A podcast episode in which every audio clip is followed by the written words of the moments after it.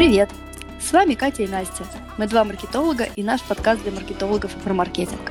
Здесь мы рассказываем простым языком о реальном рабочем маркетинге. Делимся своими кейсами, идеями, как поднять чек, избавиться от комплекса самозванца и получать удовольствие от работы. Подписывайтесь и оставляйте комментарии. Всем привет! Меня зовут Катя Чемизова, я практикующий маркетолог-фрилансер. Работаю с коммерческими аккаунтами и блогерами. Спикер школы Русатома. Мои кейсы опубликованы в профильных пабликах. А меня зовут Анастасия Беляева. Я маркетолог-практик с опытом более 15 лет. Работаю как с крупными иностранными и отечественными производителями, так и блогерами, ведущими свой бизнес в соцсетях. А этот выпуск мы решили посвятить особенностям покупательского поведения. Начинаем! Как бы не хотелось, но придется поговорить опять о пандемии и самоизоляции, поскольку ну, такое происшествие никак не могло остаться в стороне э, от того, как теперь люди покупают, на что обращают внимание. То есть потребительское поведение у них явно изменилось.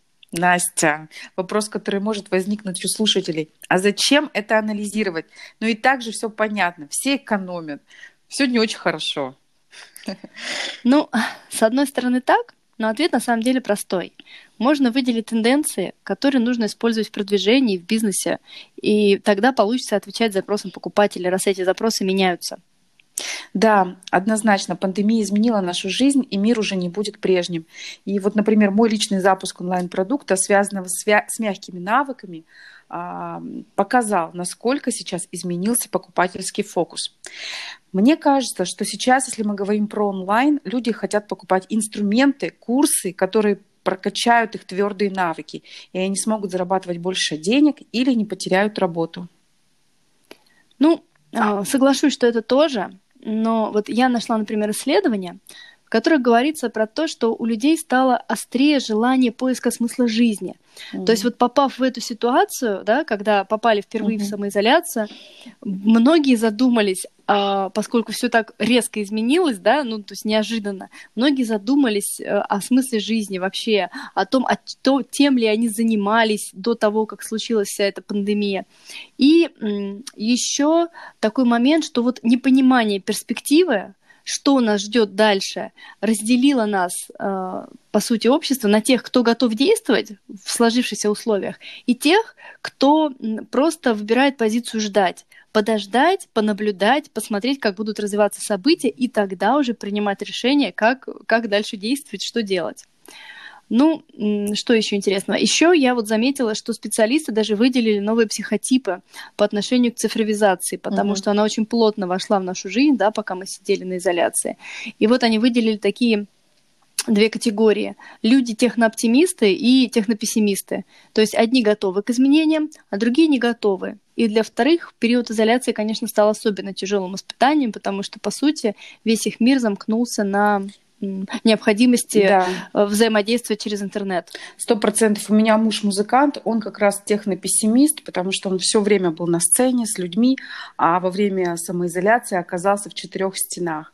А я технооптимист, я пять с половиной лет э, сижу дома, работаю из дома, и, конечно же, для меня это абсолютно нормальная ситуация была.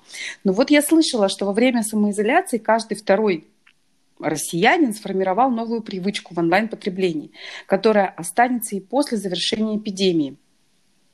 Ну, на самом деле, да, это так. Я не знаю, там, а, действительно ли каждый второй. Ну, я явно, у как... меня давно да. уже эти привычки на самом ну деле. Ну, явно как минимум каждый да. третий. Кстати, ну, я думаю, ты сейчас поймешь, о каких привычках идет речь. Угу. Это, конечно же, больше времени проводить дома. Ой, я за. Заниматься, да, заниматься дома спортом. Ну, это Кстати, сложно. многие, ну, ну это многие, сложно. очень многие перешли на занятия дома спортом, даже те, кто раньше не ходил в фитнес, все равно стали дома заниматься. Ну, вот мотивация должна быть. Все-таки, когда идешь куда-то, мотивации больше, чем сидишь дома и с, с одной стороны, да. С одной стороны, да, а с другой стороны, возможно, у людей прибавилась мотивация, и так они себя успокаивали тем, что ну я хоть как-то двигаюсь. Ну, условно говоря, да, там mm-hmm. встал утром, пошел, доехал там на транспорте до офиса, в офисе там по лестнице походил. А так, получается, вообще сижу, сижу и там жирок себе насиживаю. И таким образом вот у людей возникла эта мотивация все-таки хоть как-то спортом заниматься. А, Еще, конечно же, вошла активно привычка покупать продукт онлайн. Ну, без этого, мне кажется, уже никто. Уже пенсионеры научились пользоваться самокатом. А, платформы просмотра киноплатформы, да, типа Netflix, просто сорвались ростом в период 100%, самоизоляции. Да, сто процентов. Вот, поэтому заказывать готовую еду с доставкой, не только продукты. Ну, то есть вот эти все привычки, они так плотно вошли в нашу жизнь, что кажется, что они были всегда. Ну и, в общем-то, я думаю, что в целом направление привычек уже понятно. Да, да, да. И мне кажется, что когда люди вернулись уже в офис, а, то все равно эти привычки останутся с ними уже навсегда. Ну, в большинстве случаев да потому что это удобно, действительно удобно. И, конечно, э, вот понимание вот таких моментов, таких привычек, оно может помогать в развитии бизнеса. И именно поэтому нужно а, отслеживать эти тенденции и, соответственно, предлагать покупателям то, что укладывается в теперь их новые модели поведения, которых раньше не было. Да, вот знаешь, у Карнеги есть классная фраза. Я люблю клубнику, но рыбы предпочитают червяков. Когда я иду на рыбалку и думаю, я думаю не о том, что люблю я, а о том, что любят рыбы. Ну вот, Кать, вот совершенно верно, совершенно. И ага. вот тут, мне кажется, мы подходим к самому интересному.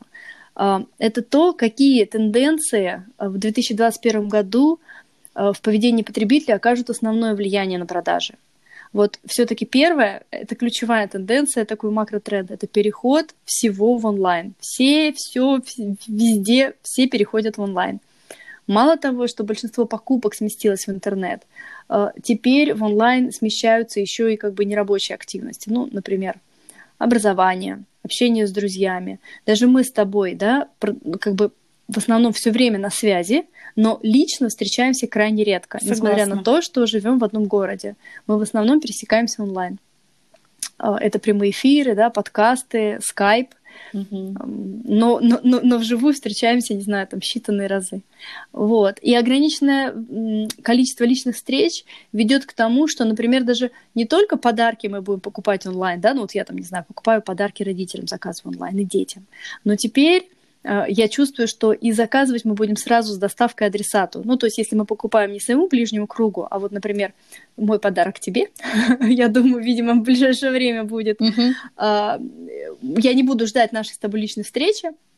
Скорее всего, я его просто куплю сразу с доставкой тебе. И вот, например, уже даже вот что подтверждает это, активно очень набирает популярность такой сервис, он называется Flow Wow.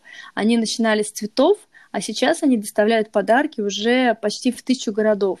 Причем это не только Россия, СНГ, там даже страны Европы есть в их списке. То есть это уже не доставка цветов в чистом виде, они расширяют ассортимент, то есть можно выбрать подарок и подарить его там бабушке, которая, например, не знаю, бабушке, дедушке, тете, которая в Германию переехала. Вот. То есть не, не нужно покупать его в России, потом думать про доставку почтой. Mm-hmm. Нет, ты просто сразу его заказываешь, выбираешь из магазина, который находится в Германии, и они обеспечивают доставку. Очень удобно. Да, онлайн из нашей жизни никуда не уйдет. Поэтому бизнесу и маркетологам стоит учесть. Если у вас еще нет сайта, сделайте его обязательно, и тут не важен функционал, хоть тильду используйте, но заявите о себе.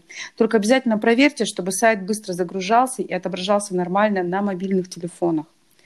Если у вас интернет-магазин, подключите бесплатное размещение товаров в Google покупках и выходите на маркетплейсы, поскольку они сейчас на пике популярности. Собирайте контакты пользователей в соцсетях, чтобы иметь возможность поддерживать с ними контакт. Да, я как маркетолог, э, таргетолог хочу сказать, что все люди, э, которые заходят к вам на сайт, они попадают к вам с помощью пикселя в вашу базу.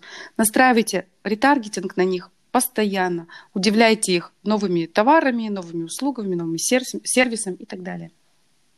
Ну да, раз уж мы об этом заговорили, наверное, можно упомянуть о том, что необходимое для целевого действия со стороны покупателя количество касаний к сожалению, растет. Если раньше было достаточно, чтобы привлечь себе внимание, да, показать покупателю потенциальным рекламу, там, не знаю, 3-5 раз, то сейчас уже есть такая статистика, что это нужно сделать до 15 раз. Это вот как да, раз к тому, минимум, о чем говорит Катя. Минимум да. 15 раз. Минимум 15 Надо раз. использовать эти контакты для ретаргетинга и просто постоянно догонять свою аудиторию, чтобы, чтобы она не могла от вас убежать, и вы мелькали просто на каждом шагу. Поэтому да, Катя, все так. Добавлю еще, наверное, что вот э, в рамках того, что все уходит в онлайн, сейчас растет спрос на мобильные приложения. Это очередной длинный тренд, В России он пока в начальной стадии, на Западе он уже более развит.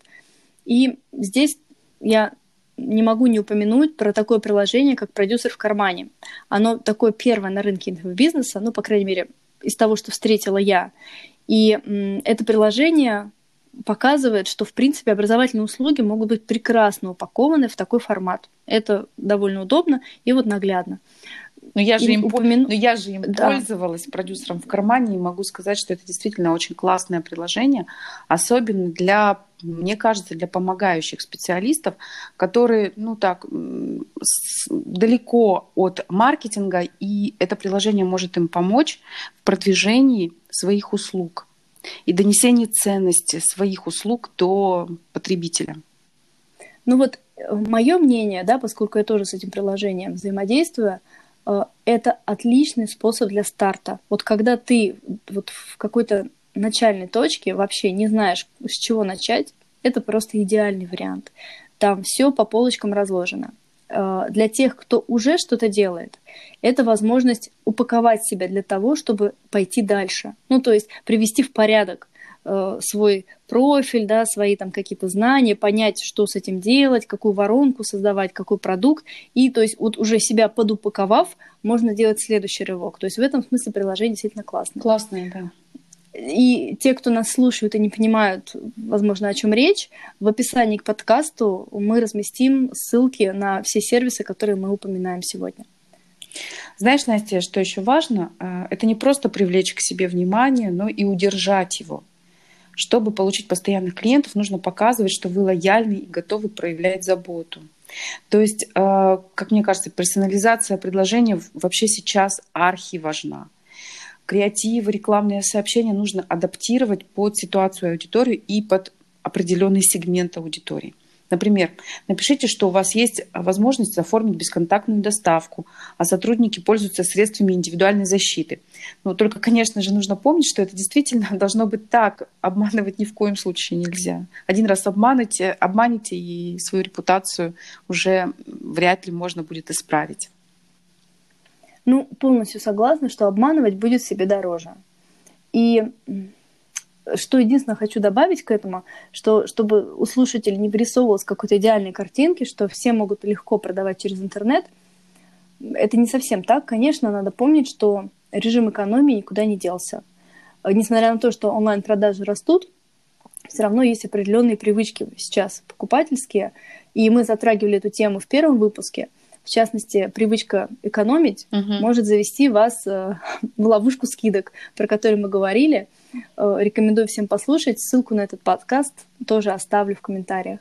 Так вот, этот тренд можно использовать и в составлении своих предложений, чтобы замотивировать купить вот прямо сейчас. Ну, например, например, можно давать дополнительный бонус при покупке.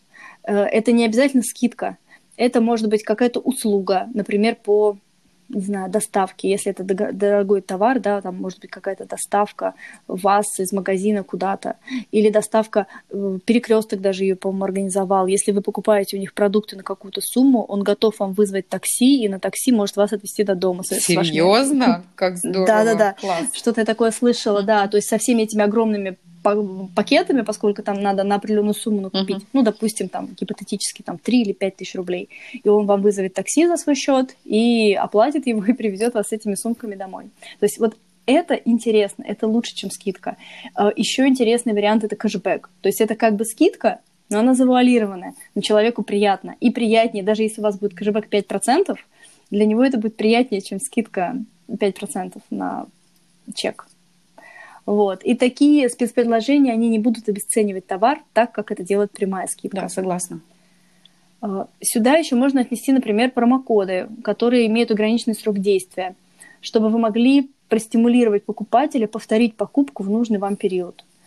Или если, например, у вас интернет-магазин, и бывают брошенные корзины, в принципе, это не редкость, да, человек заходит, набирает что-то в корзину, потом отвлекается или решает посмотреть это в другом магазине, чтобы сравнить цены, и уже не возвращается то это тоже вариант э, как бы возврата к себе покупателя, напомнить ему, поскольку э, все в онлайн-магазинах зарегистрированы, у вас есть его телефон, есть e-mail.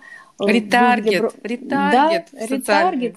Сетях. И, да, и предложить ему, например, дополнительную скидку, угу. если он вернется к корзине и все-таки совершит эти покупки там, ну, в какой-то период времени ограниченный, не знаю, 12 часов, 24 часа. Вот. Но это будет э, интереснее, чем просто прямая скидка. Да, согласна. Ну и в завершении темы хочу сделать еще раз акцент, что за изменениями в поведении покупателей а, специалистам обязательно нужно следить, чтобы понять, в какой этап новой привычки можно вставить свой продукт или услугу, или как за свою услугу можно еще модернизировать, чтобы они вписались в эти привычки. И если вы сможете встроиться в привычку, то это не только возможность привязать клиента к вашей компании, но и создать повод для рекомендаций вас новым клиентам. Ну, на самом деле это так. Даже вот, э, не знаю, сарафанное радио здесь работает безотказно.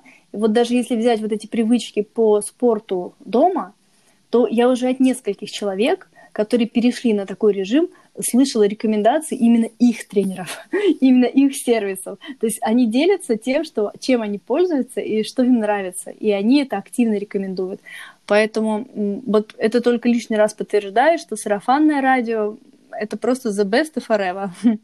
Ну, не и всегда. Давай... У меня есть что сказать по поводу сарафанного радио. Это не всегда хорошо. Не всегда. Ну, э, безусловно, тут есть вопросы уже позитивного имиджа, негативного, хайпа, да, и так далее. Знаешь, вот давай вот мы об этом поговорим в нашем Согласна. следующем выпуске. Давай. Отлично. Вот, тему определили. Ну тогда до встречи. Не забывайте подписываться и оставлять комментарии. Всем удачи. Пока.